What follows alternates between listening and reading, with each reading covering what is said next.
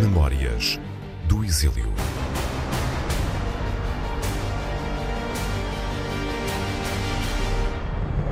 Eu adoro falar destas coisas, porque normalmente quando se fala a luta, não é? O fascismo e tal, fala-se muito do sofrimento e da cadeia e o que a gente sofreu. Epá, eu adoro é falar das coisas felizes que a gente fez.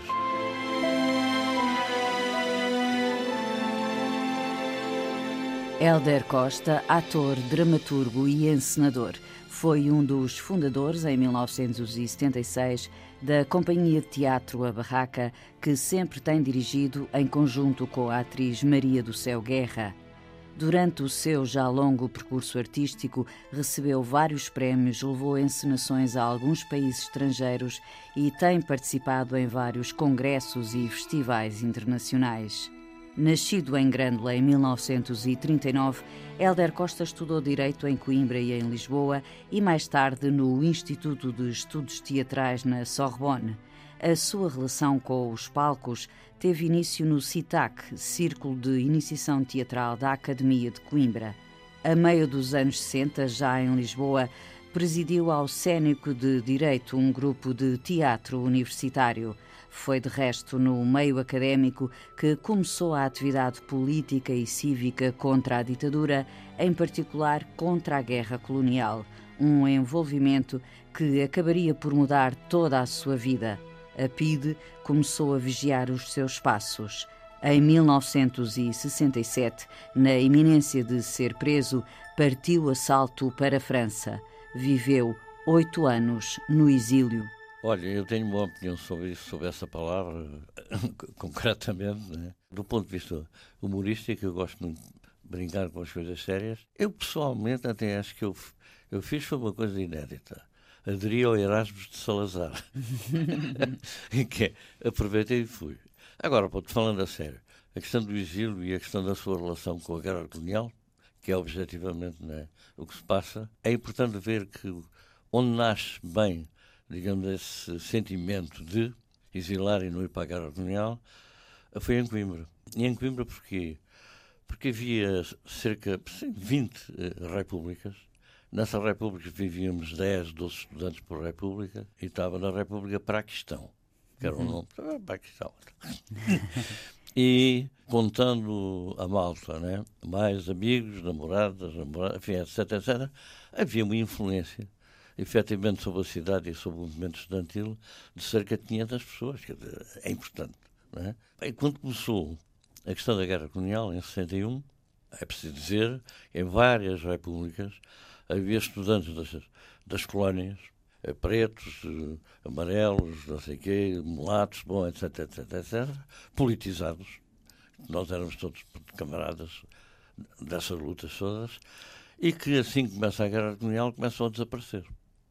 Quer dizer que foram lutar pelo seu país. Pronto. Para os movimentos de guerrilha de, claro, dos claro. movimentos independentistas. Alguns deles eu sabia, porque eram muitos amigos, e o me foram se despedir de mim e tal, tal. Enfim, pronto. A minha posição consigo foi muito clara imediatamente sobre isso. Não tem nada a ver com haver guerra, tem que haver é combater isto, etc, etc, etc. Digamos que era o nosso trabalho de apoio precisamente à, à malta, né? até porque era um movimento internacional das libertações estava aí, né? Claro. Era Argel. Era... Nessa altura fazia já uh, trabalho político concreto? Estava ligado a algum partido, a alguma organização? Não. Ou era dentro da academia? Era dentro da academia.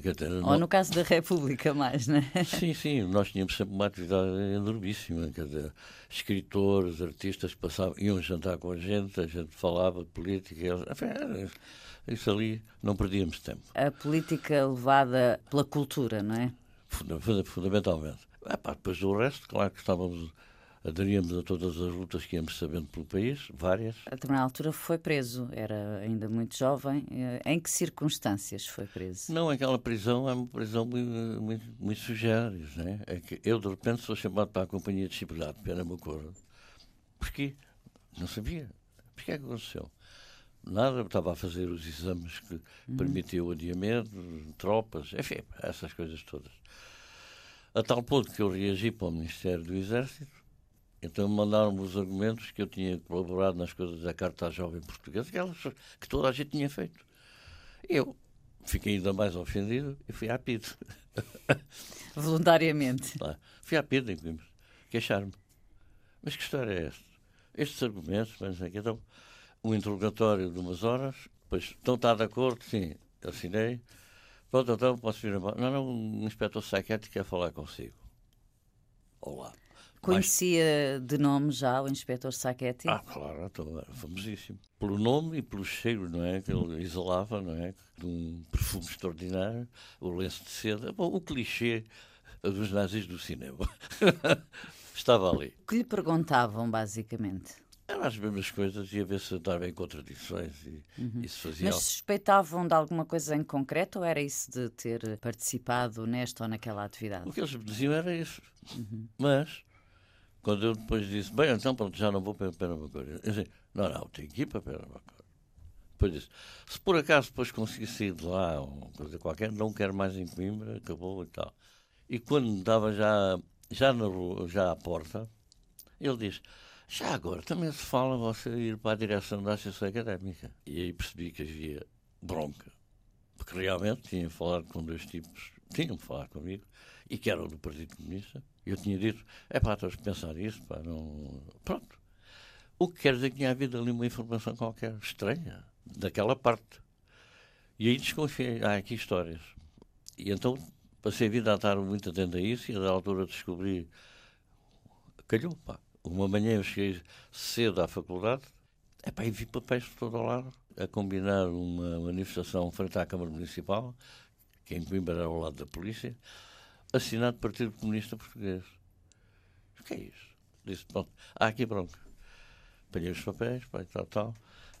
E depois confirmei que havia já ali um golpe qualquer, que à hora do almoço a malta lá a almoçar na República, há lá um, um tipo, epá, havia uma distribuição de papéis, pá, a PID chegou lá, antes apanhou os papéis, mas é que já não há manifestação e tal. Mas a partir dali percebi que há aqui história. Mas chegou a ir para Penamacor? Cheguei, 13 de maio de 62, entrei em Penamacor. Penamacor, enfim, para quem não sabe, na altura era uma, uma prisão.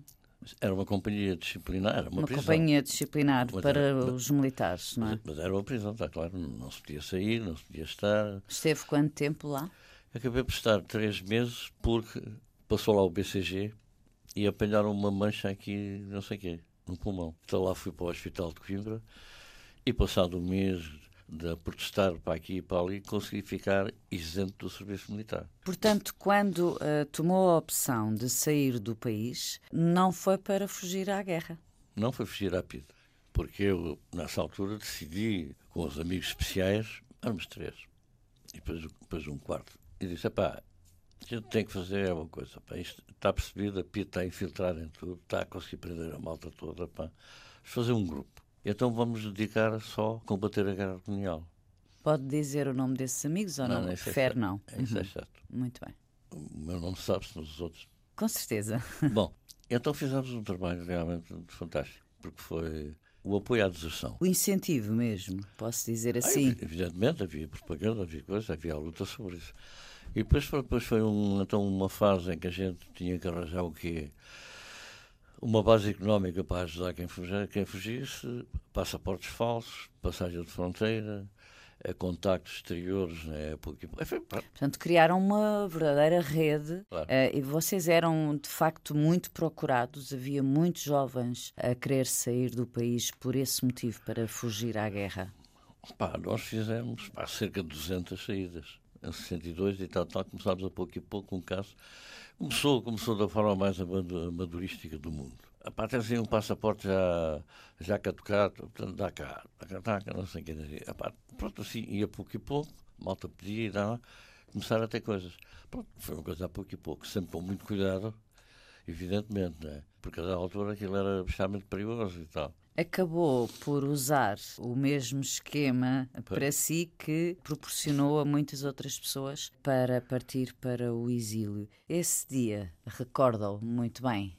Recordo, é um dia extraordinário porque é uma aventura total, fantástica. E vale a pena contar, porque se aquilo, ninguém quando mete aquelas coisas, ninguém está a pensar Já sabe, pode ser preso, já pode, ser, pode haver chatices. Mas está a ter a grande alegria de conseguir combater isto. Não é? Os os cigarros, esta máquina sinistra. E. O problema era quando a máquina vencia, não é? É, por isso que era uma máquina. E nós tínhamos a nossa. Então esse dia foi ótimo. Foram dois amigos, precisamente, ligados, né? Carta a tal, levar-me, e a minha mala. E eu descobri que uma das nossas saídas tinha sido denunciada lá fora. Uma, uma malta que a gente ajudou, chegaram à polícia e disseram pronto, tinham saído. Isto, na semana que mas é assim. Os lados eram estes. Pá. Ainda por cima eram tipos responsáveis que já não eram crianças. Disse: Bom, eu vou sair no dia 15 de agosto, feriado mundial, ascensão aos céus de, de uma santa, assim das coisas como deve ser, e quero sair ao meio-dia. Pá, tu estás maluco, pá, um calor do caralho. É isso. A guarda está a descansar. está à sombra. E eu passo, até passas como? A nado, Guadiana e tal, tal, tal, tal. Então pronto, foi um amigo com uma prancha, um, um pneu, um saquinho de plástico com a minha roupa lá dentro, né? Até e, e o que é que levas? Não, pelo amor de Deus, pá, um blusão, não, não, eu vou levar um fato como deve ser, cheio de categoria, gravata, tudo, visto se for apanhado uma guarda. Estou a tentar encontrar uma namorada em Badajoz e vou ver vestido, não é, cá? É pá, mas estás sempre a... Pá, isto é o teatro. Já agora vou pensando como é que tal. Fez uma encenação. Claro. E depois aconteceu ali um acidente. É, há sempre acidentes. Imagina, depois eu chego, pá, pronto, atravesso aquilo a pé, corta-mato, chego realmente ao centro de Badajoz, ouço um assobio que a gente tinha combinado, aquelas coisas uhum. dos filmes. tá, tá, tá. Lá estava todo esse meu amigo, engaçar os sapatos, com os óculos escuros, parecia um pido mesmo. estava ali de serviço. Então o que é que tinha acontecido? Epá, imagina, pá, tive um acidente, o carro avariou e então o gajo lá pediu, convenceu os espíritos para ir comprar caramelos para me avisar. Pronto. Epá, aí pronto, há uma série de peripécias. Perdi o comboio, pá, depois fui dormir. Pá. Ah, bom, é só coisas é? Anedóticas, interessantes. O Helder, quando uh, decidiu ir embora, comunicou à família? Não. Nada. Ninguém sabia de nada. Essa decisão, esse não é fácil, não é? Não, mas é assim. Nenhuma informação. Os seus pais intuíam, ou o seu círculo familiar mais próximo, que o, sabiam da sua atividade, não, não sabiam nada do não. que andava a fazer. Portanto, o Helder andava a estudar. Pois. Para a família andava só a estudar. Só a estudar. Era um, um homem novo, com vinte e poucos anos, e que de repente uh, desaparece. Tinha noção, sabia que isso iria causar um grande sofrimento, uma grande aflição à família, né? É claro. Fazia parte. Claro. Ou seja, eh, se eu fosse preso, se apanhasse um tiro, tudo isso era um grande desgosto. Agora, evitar, evitar aquela coisa terrível que é abraçar a família, a mãe, o pai, os choros, é para isso. Eu ficava à rasca, bem que assim, pronto, não. Quando é que eles souberam? Ah, pá, souberam só eu disse a um amigo, pá, avisa lá aos meus pais que não sei o que, não sei o que, pá. Pai, um, um mês e tal depois de, depois de eu estar em França. Um mês e tal. Alguma vez falou com os seus pais sobre esse mês em que eles não sabiam nada de si? Não, eles falaram comigo sobre isso. A, minha mãe mais, né? Uhum. Tal, não sei o que, a aflição, o que é que acontece. Eu disse assim, não, não, estava bem, eu sofri bem, não, não há problema nenhum. Cheguei lá, comecei a trabalhar e tal. Por acaso, assim que cheguei a Paris, fiz os telefonemas para amigos franceses, né? que eu conhecia bem, porque eu ia ao Festival Mundial de Teatro Universitário com o Grupo Cénico Direito e tal, uhum. e ganhávamos prémios. Assim, então, havia uma boa relação. Mas quando chego a Paris, aquilo era agosto, não estava ninguém, né? ninguém me atendeu. E quando vou fazer aquela via sacra normal, que era ir à Joie de Lire, à, à livraria, vem a subir um tipo que eu tinha ajudado a fugir um ano antes. Mas estava coisa. Pá, estava, estás aqui. Parecia uma aldeia, mas estava em Paris. e no dia, nesse dia, eu fui, já fui dormir à casa dele com uma série de amigos que lá estavam. Lá tive umas camisas, uma, uma, porque eu não, não tinha mala, não tinha nada.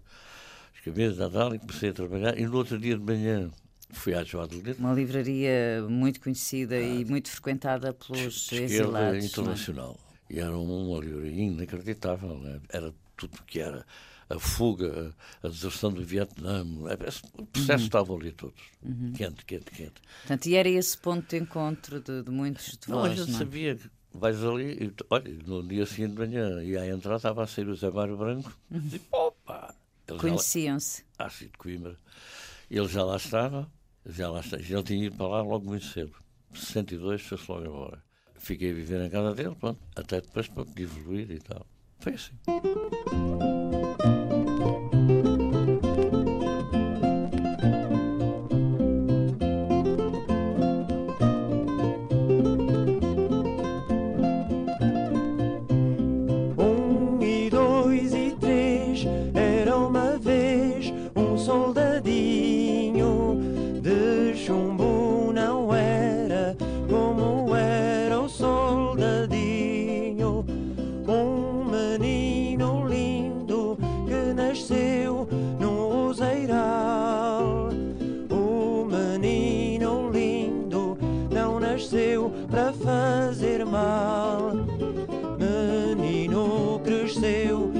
Foi à escola de sacola.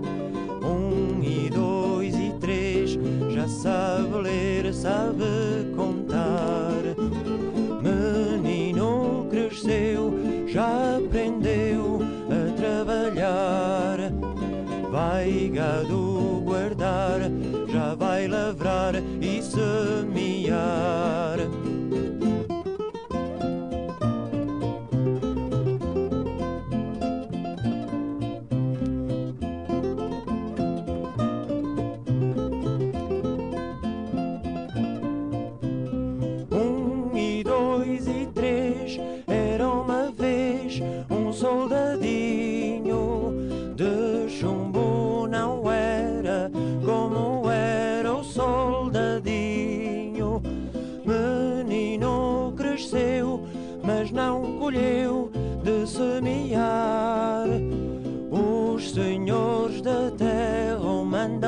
guerra morrer ou matar. Os senhores da guerra não matam, mandam matar. Os senhores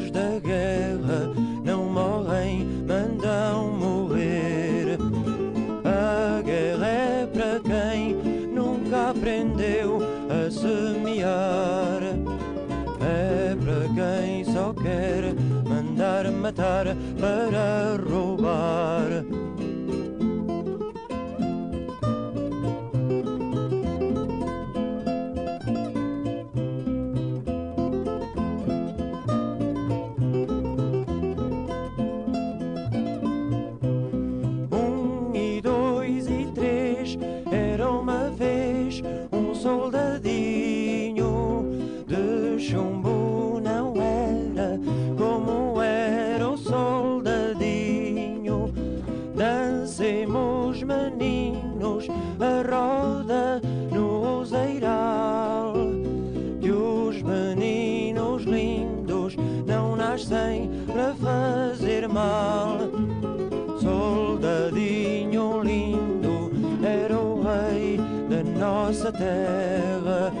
Fugiu para a França para não ir morrer na guerra. Soldadinho lindo era o rei da nossa terra. Fugiu para a França para não ir matar na guerra.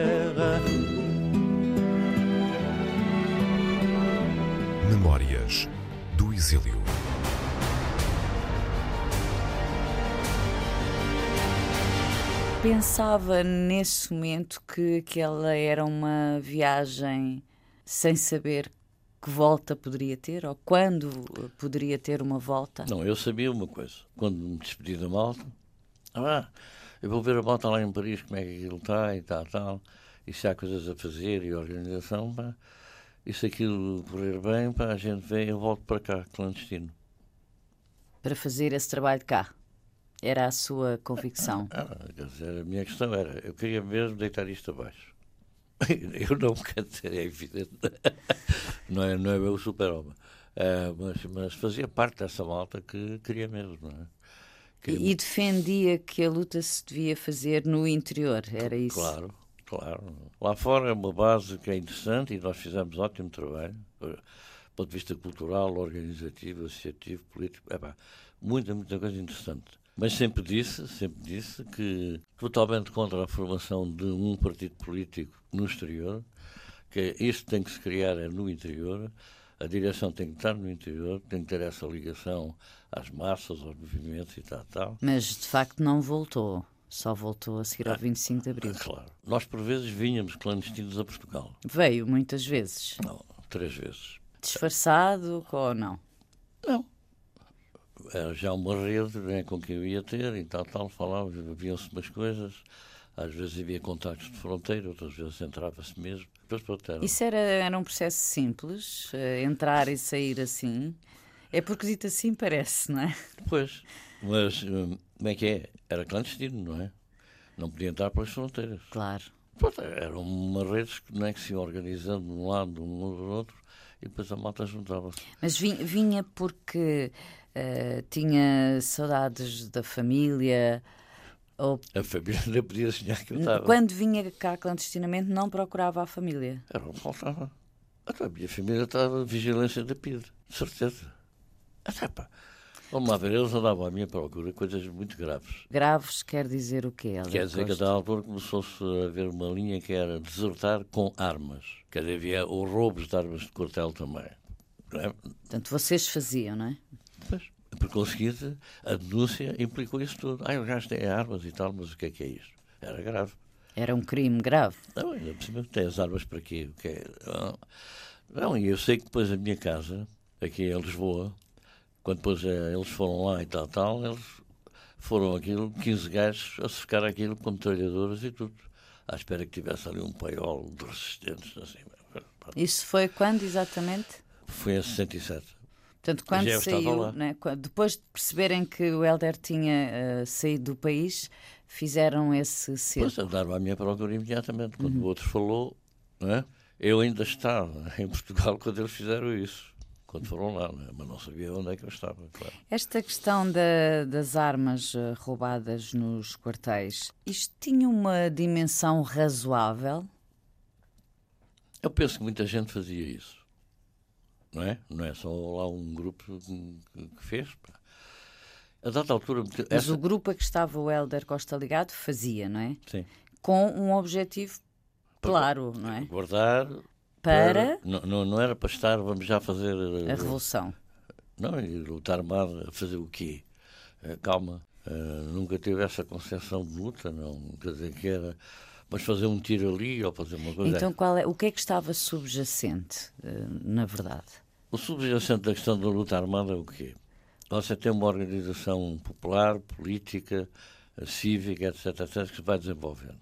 Eles apertam cada vez mais, a malta começa a ter a necessidade de fazer um salto qualitativo que pode depois, depois depende, depende evidentemente das consciências das organizações, não é?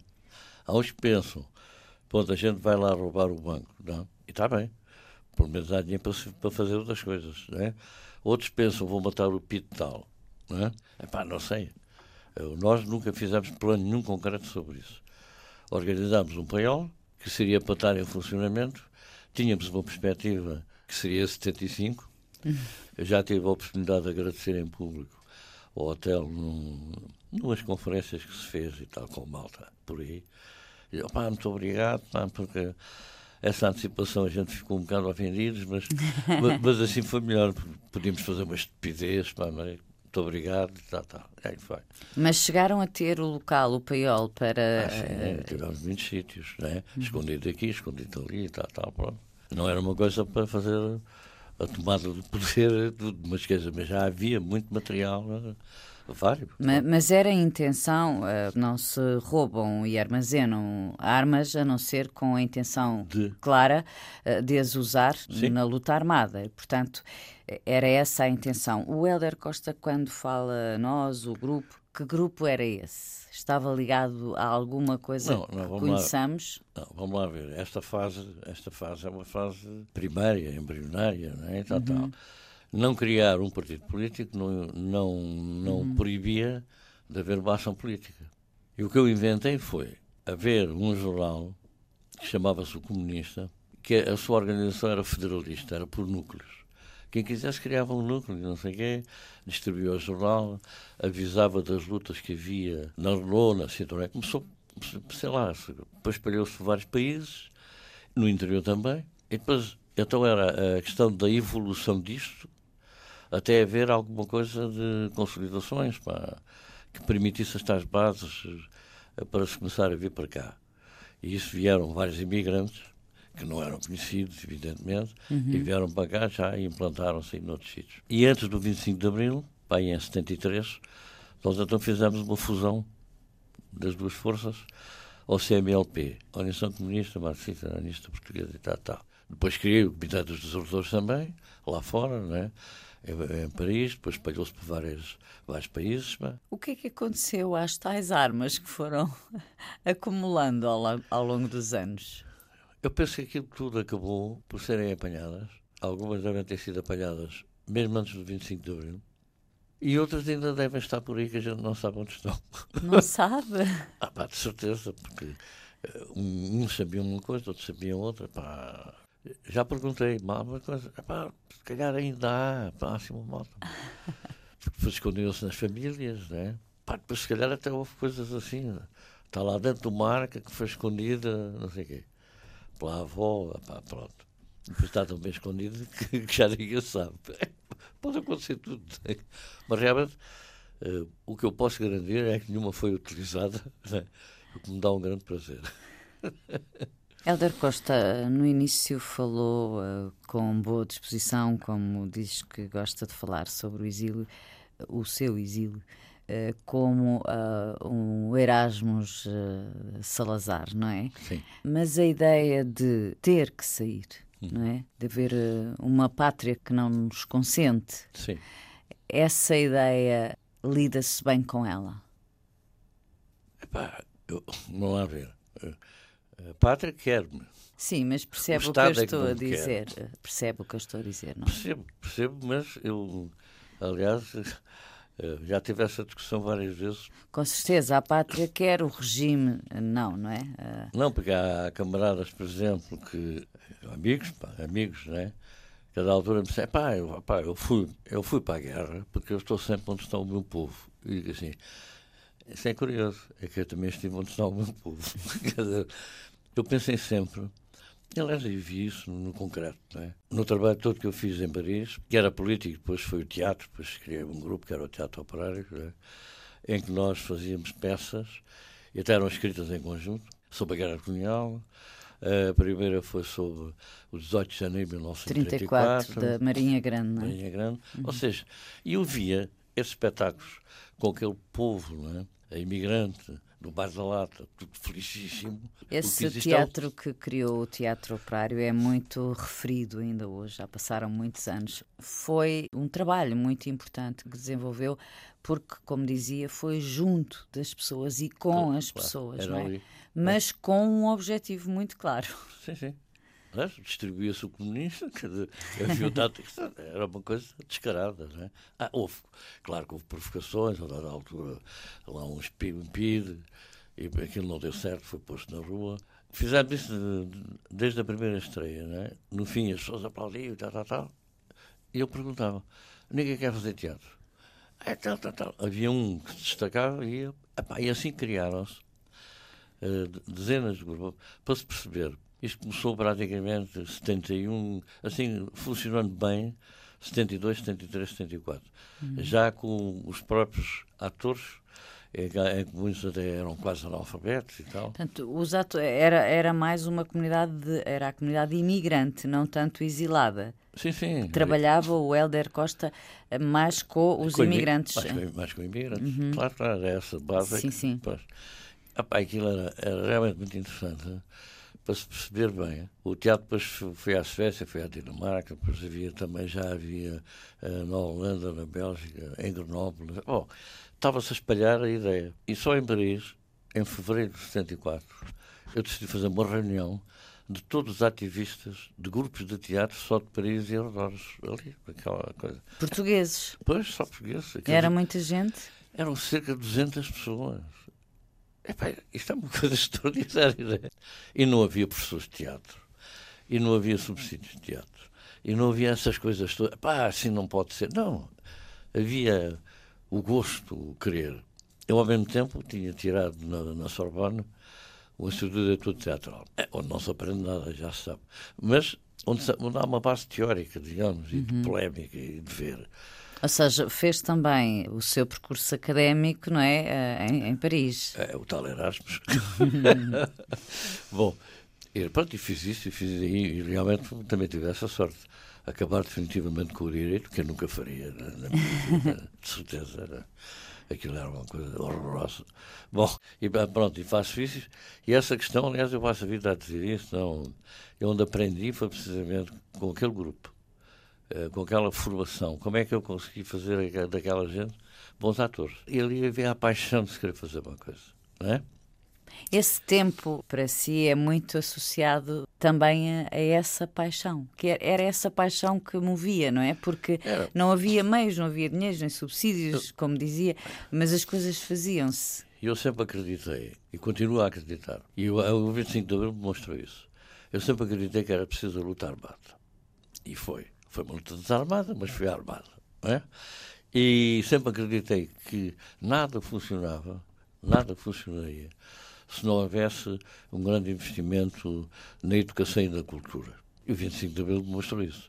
Faltou a cultura, faltou o conhecimento, as várias linhas políticas não tiveram entendimento de cultura. Epá, acho que há mesmo ali uma falha desse trabalho. É curioso que, sendo um defensor uh, da luta armada, acabou por lutar uh, pelo lado do espírito, não é? Ah, pois. Foi a ferramenta com que lutou mais. Ah, claro. Ou com que lutou, na verdade. Sim, com que lutei.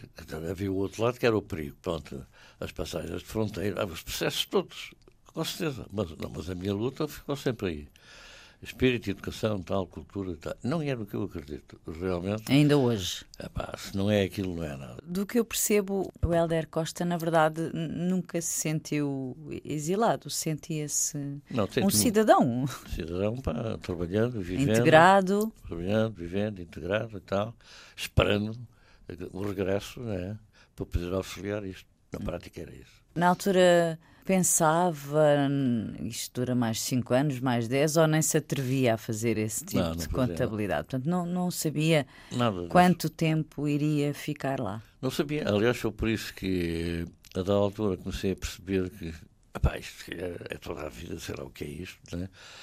Isso é que permitiu, pronto, juntar-me, ter uma filha, né? porque eu nunca quis isso. Nunca, não é? Precisamente porque eu tenho que estar em luta não posso estar a fazer uma família uma coisa. É? Uhum.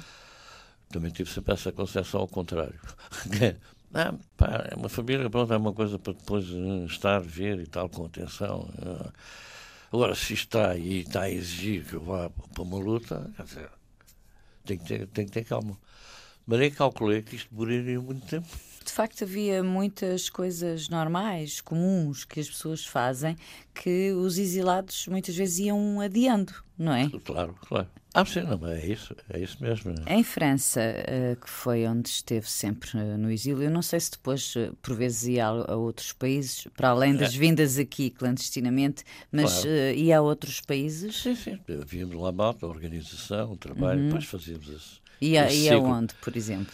Para vários, para Inglaterra, Suécia, Dinamarca, Bélgica, Holanda, Itália, uhum. Suíça. Não, isso, porque aí e... havia sempre isso, não é? Que havia sempre os contactos e havia malta a contactar. Ah, se pudesse vir cá, não sei o quê, malta que muitos que nem conhecia. Mas depois, pronto, fazia-se muito. Havia, ou se calhar ainda hoje, entre uh, os, os ex-exilados, uma espécie de sentimento de, de, tribo, de pertença a uma realidade que foi a vossa, não é? Sim. Cada um com o seu percurso, claro. uh, uns de uma forma mais uh, atenuada, outros de uma forma mais sofrida mas são portugueses que têm essa característica que vos une, não sim, é? Sim. Sentem isso quando se encontram, quando falam? é... Claro, claro, é uma coisa. Não, e é muito interessante, agora neste tipo de organização que se fez, de há bastantes mulheres, o que é interessantíssimo, finalmente, é? é porque elas realmente eram uma base fundamental, pelos apoios, pelos trabalhos todos, sei lá, agitação e propaganda, escrever à máquina, essas coisas do Cabalda também era uma desgraça. O lugar das mulheres tem sido menos destacado? Isso é uma coisa histórica terrível, pá, não é? Que faz isto, faz aquilo. E é uma injustiça, é uma injustiça. Porque, que, caramba, pá, a importância das mulheres na altura da luta antifascista, a proteção, foi, foi inacreditável.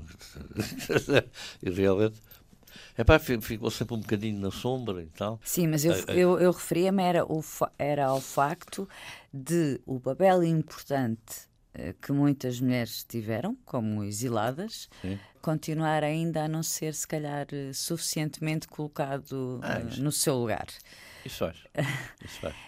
e estando lá, sentia-se um exilado ou sentia-se um como os outros? Não, epá, eu nunca tive essa. Não, essas coisas não se colocavam. Eu nunca tive nada disso. Uma das coisas que eu dizia à malta, que chegavam lá, vai ter agora papéis a, a, pedir asilo, e assim, pedir asilo. Foi uma imigrante económica, desgraçado, pá, vai trabalhar pá, e faz a vida normal como outro gajo qualquer, era o que faltava. E a última vez que me chamaram à polícia. Lá, em França. Pois, de vez em quando era chamado. Do doutor tal, tal, tal esse, essa última conversa com esse Pedro, que foi no dia 1 de abril de 74, e o gajo primeiro foram ameaças, depois não sei o quê, depois convidou-me para eu participar, enfim, com a polícia, ninguém sabia, eu ficava descansado. O gajo já tinha investigado a minha vida, sabia que eu tinha uma filha e tal, uhum. tudo. E eu dizia, se eu pudesse, se eu soubesse, não tem nada a ver com isso. Está a ver, é o teatro e tal. E eu dizia, ah, mas vocês são, vocês não percebem, muitos de vocês trabalham com a gente e tal. Portanto, foi assediado por um PID ah, em França. Mas a sério, não é? Tentou uh, comprá-lo, no fundo, é? Horas, horas. E depois já foi assim, então já foi uma assim, já coisa assim. Sei lá, eu posso ir jantar à sua casa. E eu dizia, pá, desculpa, isso aí é perigoso. É que a minha mulher é francesa. É pá, se fosse uma portuguesa. Agora, uma francesa, eu sei lá quem é a família dela. É pá, não me mete esses problemas e tal. O gajo aí fica travado, pá, e diz assim: é pá, você não quer, Vá-se embora, pá, acabou, pá. Agora, sai daqui, tem que pedir asilo político imediatamente. É o asilo político. Seria que eu quero tê-lo controlado. Sentia-se muito a, a, presença da PID lá, porque uh, era uma polícia estrangeira a, a atuar uh, noutro país, não é? Como é que isso funcionava? Colaboração entre a polícia francesa e a portuguesa havia? A única coisa concreta que eu sei sobre isso é o que se passava na Citroën e de certeza às escondidas na Renault. Havia as linhas de montagem. Onde havia muitos operários portugueses, é isso? Claro. Não, mas então ali era uma coisa clara e uhum. dava para perceber a organização. Não é? que Gás tinham linhas de montagem. E, por exemplo, brasileiros é esta linha de montagem, portuguesa é esta, espanhóis é esta, enfim. E à cabeça de cada linha estava um gajo responsável especial. Esse gajo era precisamente um gajo ligado às polícias políticas. Isso era uma coisa que vocês sabiam, não? Sim, sim, sim. E aliás, quando foi depois as ocupações, mais de 108 e tal, tal, a primeira luta foi desmanchar esses gajos e conseguir-se. Bem, foi assim, foi um tipo de lutas. Agora, a PID, de certeza, estava infiltrada em todo lado, não é? Mas a gente não sabia. Acha que se pode dizer que houve exílios dourados? Dourado, dourado, houve de certeza. E a gente sabe. não é? Aliás, uma das coisas que me chateia quando me falam do exílio é ver confusão com algumas pessoas que eu sei que não houve exílio nenhum e que passam a vida a dizer que tiveram exilados. Enfim, são intrigas. O simples facto de a pessoa não poder estar em, voltar em liberdade para o seu país é penoso, não é? Porque pode dar-se a circunstância da pessoa até não querer. Uh, olha, estou bem na, é na Suíça, é na, na, Bélgica. É penoso e aconteceram coisas, evidentemente, não é? De rapazes que enlouqueceram, pá, suicídios, rapazes que meteram na droga. Nós estávamos extremamente atentos a isso, a ver, a ver, pá, e de vez em quando acontecia mesmo uma chatice. Pronto. É? Conheceu pessoas no, no, exílio que se suicidaram? Uhum. Um rapaz que era de Campo do Rico, pá, velho amigo e tal, tal, de repente Opa, deve ter sido precisamente uma angústia de não poder estar, não poder estar. É claro, não é? Porque, ao contrário do que aconteceu consigo e com muitos outros, também houve os que viveram o exílio de forma muito penosa. Ah, com certeza. Ah, com certeza. Vamos lá ver. Também há uma questão de disponibilidade, não é? Enquanto eu estava disposto a fazer isto, a fazer aquilo, a fazer aquilo e tal, tal, e depois também tinha uma vantagem, vamos lá ver, pá, que eu, desde os meus 16, 17 anos, eu passei a vida a andar pela, pela Europa toda e a fazer tudo. Não, uhum. Para mim. Já era cosmopolita, não é? Para mim era claramente. Aliás, não aguentava isto. Aliás, eu nunca iria fazer direito. Se eu acabasse aquilo e tal, então teria ir para o corpo diplomático, enfim, para sair daqui. Agora, muita gente, pá, eh, não se adaptaram, pá, foi difícil. Depois também, o problema de haver uma militância e uma ideia é uma coisa importante. Ajuda muito, não é? A gente diz que é uma religião, pronto, ok. E é, aliás, é aí que é o perigoso. Entra dogmatismo, entra sectarismo e pronto, estraga tudo. Mas essa questão de haver uma militância, um compromisso, que é uma coisa um bocadinho superior, mais um bocadinho superior que nós, ajuda. Dá sentido às coisas. Dá sentido, pá. Afinal, estou aqui porque está então, ali um inimigo que me estragou a vida e eu não, não sou capaz de combater. Objetivamente, é isto. Quando é que veio para Portugal?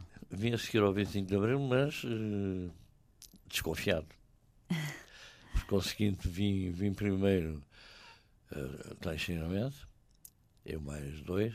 Já depois do 25 de Abril veio clandestinamente? Sim. E tive aqui uns 10 dias, de norte a sul e tal, tal. Também clandestinamente. Sempre. A ver o que é que se passava aqui, o que é que se passava ali. Custou-lhe a acreditar. Não, achei, fiquei maravilhado porque andei por norte a sul e percebi que o país estava diferente. Mas teve esses dias todos na clandestinidade cá, 10, porque achava que ainda podia acontecer alguma coisa. Foi por isso que lhe perguntei se lhe custava acreditar. Pois, custava, uh, custava acreditar. Que a revolução. Então, e... Nós estávamos à espera do golpe, era do Carusa, não é? Sim, mas 10 dias. É pá, não, sei. Era, pá, isto, mas sei que andei. Ah, e hoje ainda sou gozado por causa disso. Por camaradas de Paris, que lá estavam. Uhum. depois voltei e disse: pá, olha, pá, uh, realmente aquilo está diferente, para que é outra coisa. Não é o que a malta pensou, mas é pá, a gente tem que ir lá e ajudar aquilo. Consegue tentar avaliar o peso ou a importância que teve o trabalho dos antifascistas no exílio para depois a Revolução Portuguesa? Sim. Acho que foi importante. Que lugar é que acha que tem a luta, agora, eh, dos exilados em geral? Isso foi importante porque houve exilados que deixaram de ser exilados, não é? Havia gente que vinha, não é? Eh, com outros nomes, com outros processos, tal, tal, tal, eh, mudavam de terra, pronto. Houve, houve, houve, várias técnicas assim. Partido Comunista saberá isso melhor que eu, de certeza absoluta. Mas, mas nós fizemos bastantes coisas. Isso foi importantíssimo.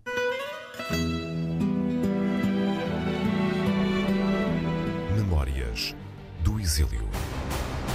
Um programa de Ana Aranha.